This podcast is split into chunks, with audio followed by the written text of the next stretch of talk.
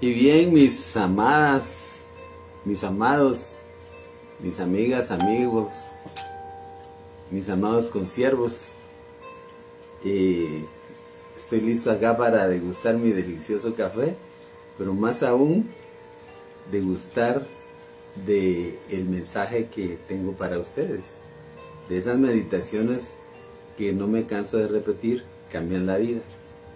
Y entonces la idea es que nos sentemos un rato a platicar y a considerar esas cosas que son tan necesarias. Recuérdese que la fe, las convicciones, son como la programación de una computadora. Una convicción cambia nuestra vida. Entonces de eso se trata. Por eso dice, eh, siguiendo el consejo del apóstol Pablo cuando dice, que no nos conformemos a este siglo, sino transformemos por medio de la renovación de nuestro entendimiento. De hecho, yo creo que esta es parte principal de las cosas que nos enviaron a considerar en este mundo, que tengamos esas convicciones em, correctas, esas convicciones verdaderas, porque usted sabe que al enemigo se le ha llamado padre de mentira y él está interesado en que nosotros le llamemos a lo bueno malo, a lo malo bueno, a que creamos mitades de verdades. y la cosa es desviar. Entonces, pero cuando nosotros nos concertamos y consideramos estas cosas, el Espíritu Santo entra a nuestro corazón y la palabra lleva poder, la palabra lleva vida, la palabra lleva espíritu. La verdad siempre triunfa sobre las mentiras y de eso se trata. Entonces el nombre del tema de hoy le puse dueño de mi destino. Este tema lo vengo considerando desde hace mucho tiempo, pero tanto así como que le digo, tanto como casi, vamos a ver, casi 60 años, porque fue la primera vez que yo leí un libro que no es cristiano precisamente, pero sí considera cosas muy importantes acerca de las convicciones. Y ahorita el libro parecería como prohibido. Me, le voy a decir el título, pero no le voy a decir el origen porque lo puedo, eh, lo puedo, como leo, predisponer a un pensamiento negativo. El libro se llamaba El dominio del destino por medio de los ciclos. Y ahí demostraba que todo en este mundo tiene, lleva ciclos y que por medio de ese dominio uno puede, eh, al, entender estos ciclos, uno puede determinar el destino. Digamos, el ciclo de la siembra y la cosecha, de la primavera, verano, otoño, eh, entonces invierno. Entonces, entendiendo todas esas cosas, basados en la Biblia siempre cuando dice que todo tiene su tiempo. Entonces, como le digo, estas cosas son muy profundas. Y el problema y la lástima es que no se tratan mucho en las iglesias porque es muy complejo. Estos son aquellos temas que uno eh, discute y enseña en la intimidad a los discípulos más adelantados, porque si no, eh, pues es un poquitín difícil de entender.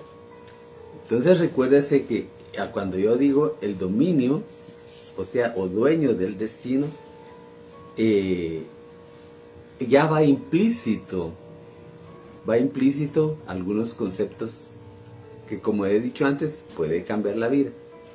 A ver, ya usé esta introducción alguna vez, pero es que es exacta, exacta para el tema se recuerda, muchos de nosotros vimos la película de Tom Hanks de Forrest Gump. Forrest Gump es una persona que le hace falta un poquitín de, eh, de inteligencia. No inteligencia de la que nosotros conocemos como tal, pero, le, pero tiene mucha inteligencia emocional. Y entonces, eh, se ve al hombre en un montón de situaciones en las que entra casi al piso y, termina estando en el cielo. ¿Por qué? Porque él siempre supera las cosas más difíciles. Pero la película empieza cuando él está sentado esperando el bus. Y entonces abre el libro, abre un libro que su mamá le ha enseñado siempre. Y del libro se escapa una pluma. Y la pluma empieza a ser girada por el viento. El viento eh, muchas veces no lleva una, una dirección exacta, sino que hace rotar a las cosas sin destino fijo. Lo hace rotar y luego la, pues, la tira donde al azar caiga. Y entonces él empieza a abordar el tema de si nosotros tenemos destino o nosotros hacemos el destino. Imagínense qué tremendo.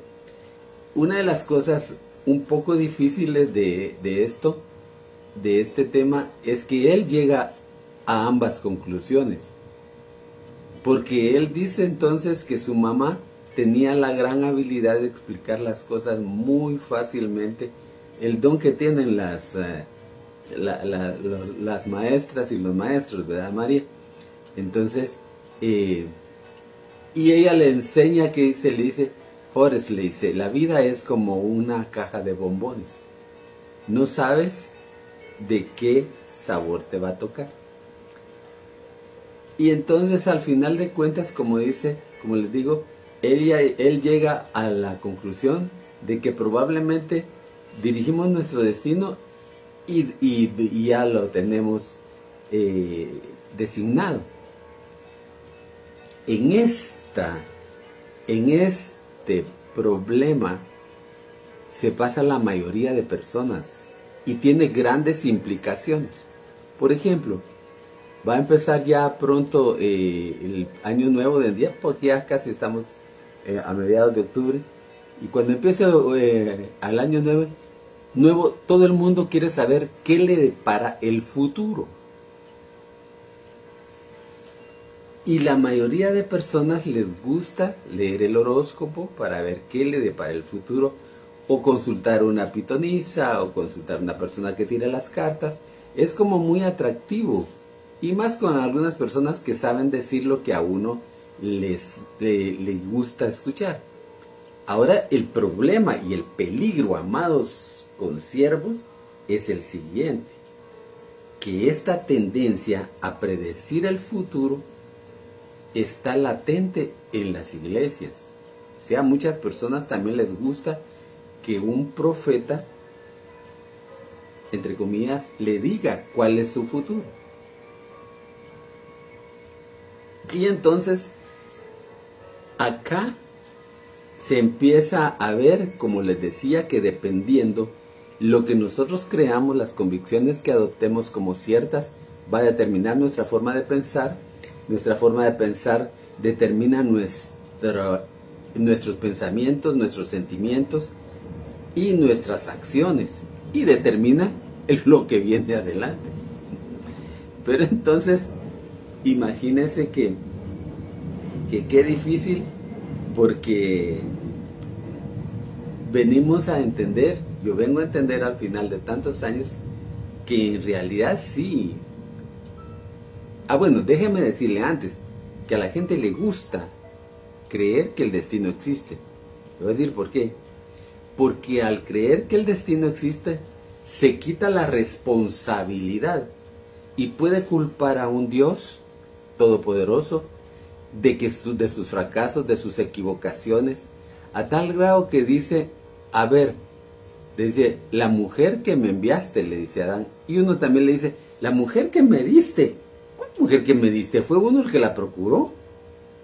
O es que el hombre que me diste, Dios mío, no si ella fue la que, al final de cuentas, seamos sinceros, eh, a, ver, mis amadas hermanas que me están viendo, seamos sinceros.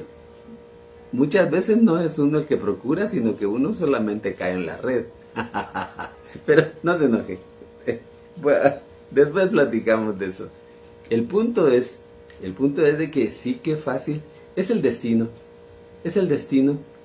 no soy yo el que toma la responsabilidad. Sin embargo, en el momento que yo creo que yo determino mi destino, que yo soy responsable de lo que voy a recibir, entonces eh, me vuelvo libre.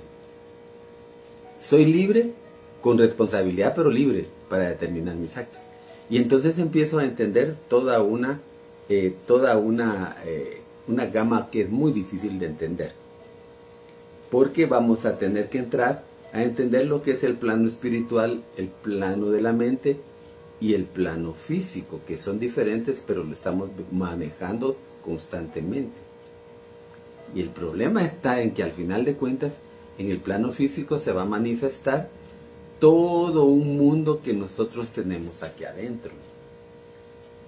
Para ponerle un ejemplo, mis hermanas, mis consiervos que han estudiado psicología, eh, saben que ya está plenamente aceptado que las en psicología que las, em, las, las emociones negativas producen enfermedades. Hay veces que hasta pueden deducir cuál es el pensamiento negativo a partir de la enfermedad que tenemos. Y eh, yo pude experimentar eso, pude verlo. Eh, ah, bueno, sí, Aquí me está eh, preguntando mi esposa que por qué acerca de la predestinación. Porque la palabra aquí se pone más difícil la cosa porque la palabra dice que Dios nos predestinó para ser hechos, porque a los que antes conoció, a esos también predestinó para ser hechos, eh, ser hechos conformes a la voluntad de Dios. Ahora viene esto. Note, cuando dice predestinar, no quiere decir que indefectiblemente así va a ser. Y se lo voy a eh, eh, demostrar con un pensamiento lógico. Y por favor, amados hermanos, no sigamos diciendo que la, que la religión no es lógica, no debe ser lógica, sino que nada más debe ser eh, impuesta y que nosotros tenemos que creer lo que nos digan. Eso no es así. Por ejemplo, les voy a poner con una con, una, eh, con un cuento, con cualquier cuento. A ver, uno de los cuentos que se inventaron últimamente, basado en otros cuentos, es la película de Shrek. ¿Se recuerda aquel ogro verde que le pagan para ir a salvar a una princesa?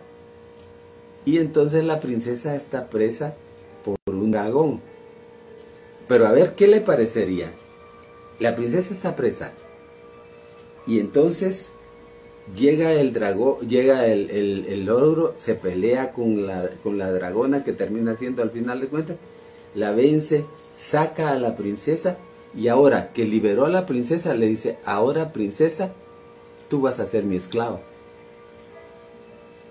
Ese, ese círculo es el que manejan muchos pastores. O sea, Jesús nos liberó, pero ahora tú vas a ser mi esclavo.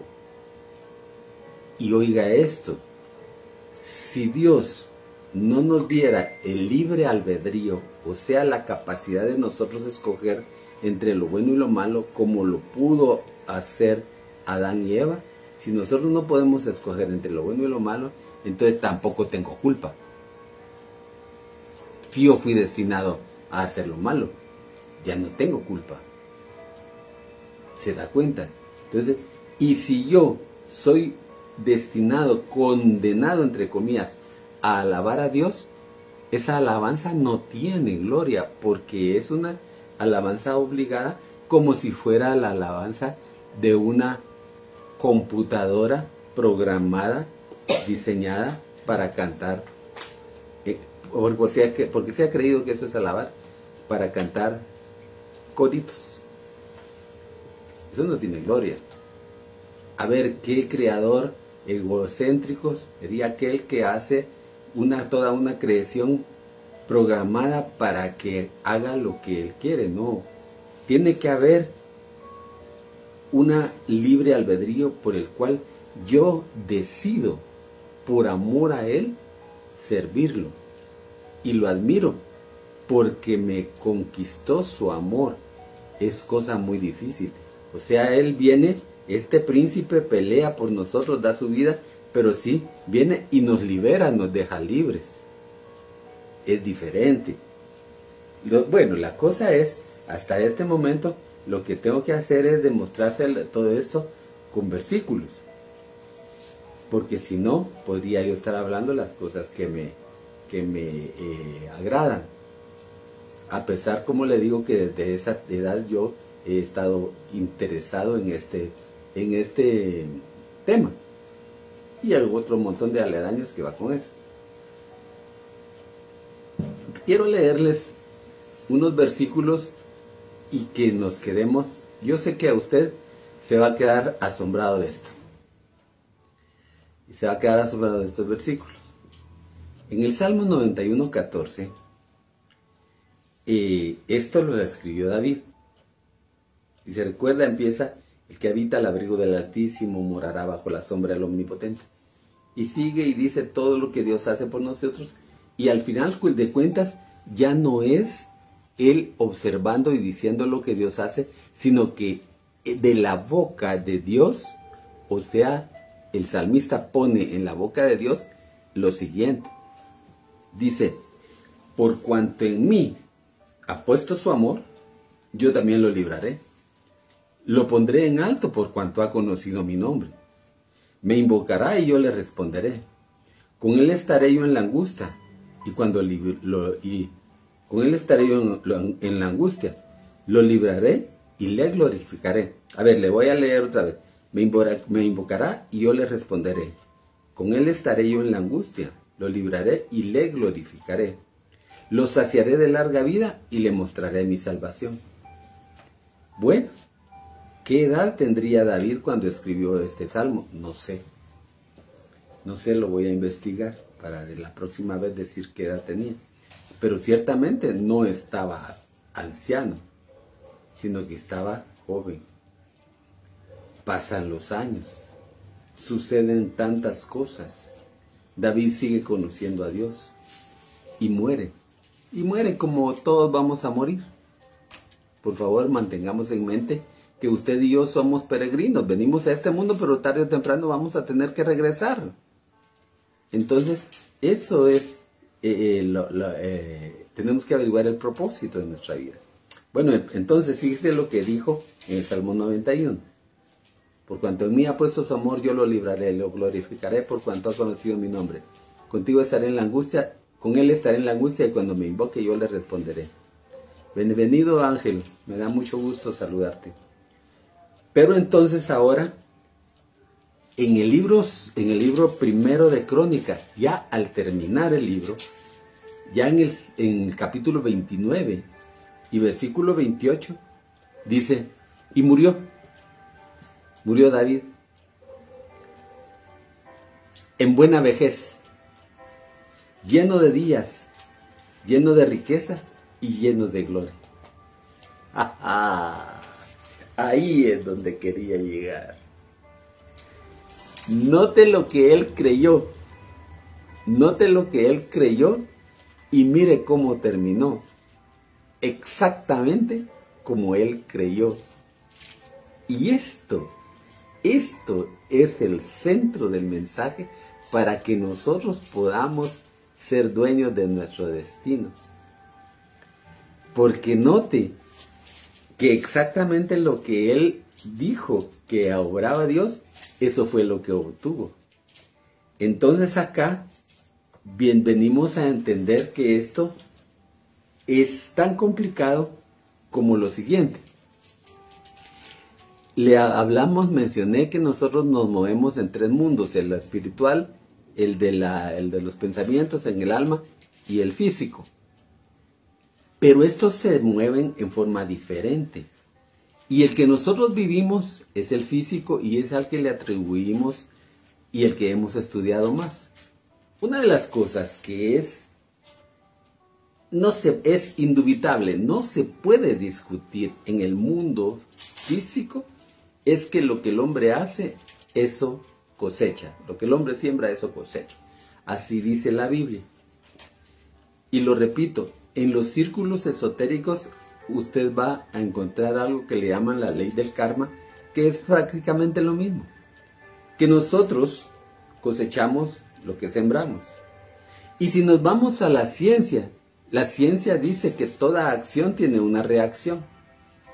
Entonces, ahora llegaríamos a la conclusión que para yo tener el destino que quiero, que al final de cuentas es el futuro que quiero, para yo tener eso, tengo que sembrar lo que quiero cosechar dentro de unos años. Tan lógico y tan infalible. Compliquémoslo un poco. Porque sucede, sucede que el apóstol, y eso lo viví yo, yo viví esto que dice el apóstol cuando lo dice, yo, siento, yo lo pude sentir cuando dice, miserable hombre de mí, lo que quiero hacer, no lo hago. Y lo que, y lo que hago es lo que no quiero hacer. ¿Por qué? Porque nosotros nacemos con una naturaleza. Nacemos con una naturaleza. El león come carne y un toro come, y come, come grama. ¿Y cómo hace usted a un toro cambiar su dieta para carne o a un león cambiar para, para eh, comer grano? como, no sé si no se recuerda, le hablo de películas, pero es que yo cuando miro cine, el cine eh, eh, estoy aprendiendo y, lo aplico. ¿Se recuerda de aquella película de Madagascar cuando el, Alex, que es el león, y la y Alex es el león y, la cebra, no me acuerdo cómo se llama, pero es su íntimo amigo, es su mejor amigo. Pero el león ya tiene tanta hambre que en un momento están corriendo juntos y ya el león mira que es el que es un gran filete el que va corriendo y le pega la gran mordida en la nalga y el amigo se queda viendo, ¿cómo sabes que me quieres comer? Soy león, soy león. Entonces el ser humano, el ser humano nace con una naturaleza, con unas tendencias de las cuales no se puede librar, que se puede amaestrar como un mono amaestrado, como puede amaestrar un mono por usted para que coma con cubiertos. Sí, así terminan siendo muchos cristianos. Solo monos amaestrados, pero adentro está la naturaleza humana que está hirviendo. Esa naturaleza humana es la que cambia al Espíritu Santo cuando nosotros permanecemos en la vida. O sea, para cambio. Porque recuérdese, de todos modos, lo que siempre va a cosechar, tenga naturaleza o no tenga naturaleza, de todos modos usted va a pagar los celotes. De todos modos. Lo único es librarnos de la naturaleza para que nos ponga una naturaleza divina semejante a la que dice que se va a manifestar cuando las cosas cambian, porque Dios va a cambiar todas las cosas. Y dice, y, Leo, y el león va a morar junto con el corderito y el león va a comer paja. Bueno, esa, por favor, esas son cosas que tenemos que analizar. No lo tome tan así como, como infantil. El punto es que la naturaleza de todos va a ser cambiada. Y es el trabajo que nos han dado. Entonces, entonces, al final de cuentas llegamos a la conclusión de que muchas de las cosas ya fueron predeterminadas para nosotros, pero las principales nosotros las podemos cambiar. Cuando nos cuando permanecemos en la vida verdadera, porque entonces al permanecer en la vida verdadera tenemos la capacidad de fructificar con el amor, el gozo, la paz, la paciencia, la benignidad, la bondad, la fe, la mansedumbre y la templanza. Cosas que no hace cualquier persona. Las puede imitar, pero no, no es cierto.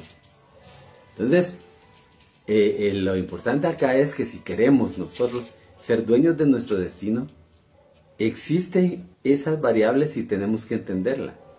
De todos modos, fíjese, esto es importante, de todos modos, naturaleza o no, o no naturaleza, usted va a cosechar lo que siembra. Pero, cuando yo tenía el cáncer, tenía tanto tiempo para meditar, postrado allí, y mi mente daba vueltas y daba vueltas. Lo que sigue haciendo, sigo haciendo ahora que, me paso tan meditando tanto. Hola, madre hermana. Entonces, eh, meditando me paso. El punto es entonces que para eso nos enviaron. Y como les decía, entonces descubrí algo tan importante que se predica y no se entiende, que es la justicia por medio de la fe. Porque de todos modos, si usted es justo, perfectamente justo, le va a venir un futuro maravilloso, un destino maravilloso, está destinado a ser maravilloso. El punto es, presénteme un justo. Preséntemelo. No hay. Pero entonces descubrí el significado de, lo, de eso, de la fe, de la justicia que es por medio de la fe. Porque cuando yo creo que Jesús, Jesús me cubre y me cambia, empieza el proceso de traslado. Y entonces soy dueño de mi destino. Parte del destino entonces está ya establecido. Pero yo lo puedo cambiar. Conforme me vaya estableciendo en la vida verdadera. Ahora note entonces una de las conclusiones a las que llegué y que entendí y que yo le voy a dejar a usted para terminar. Miren, amados, todo el mundo cree en Dios, hasta los que dicen que no creen en Dios, cree, termina creyendo. Porque en esa negación está una afirmación. Muchos nos lo niegan porque no se explican el dolor de un niño inocente o tanta diferencia, que por qué nacimos en este país, que por qué nacimos de este color, que por qué nací de esta estatura, porque etcétera, etcétera, como que ya naciéramos destinados a esto. Parte ya está, pero parte la podemos cambiar. Pero entonces, como le digo, todos creen en Dios, todos creemos en Dios. Mire, este, este, al final de cuentas, quédese con esto. La diferencia es lo que creemos de Dios. Esas personas que se dedican a, predicar y decir que Dios, Dios y el diablo son deidades que se sientan a jugar ajedrez y a jugar, nuestra vida, ese pensamiento no es nuevo.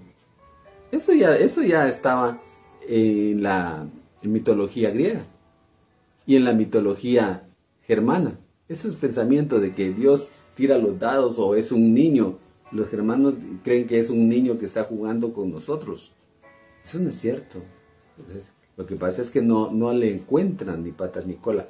Pero entonces note, el problema del ser humano es tener un mal concepto de Dios.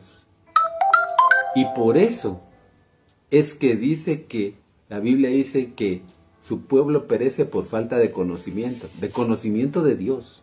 No lo conocen. Dos versículos para terminar que demuestran esto.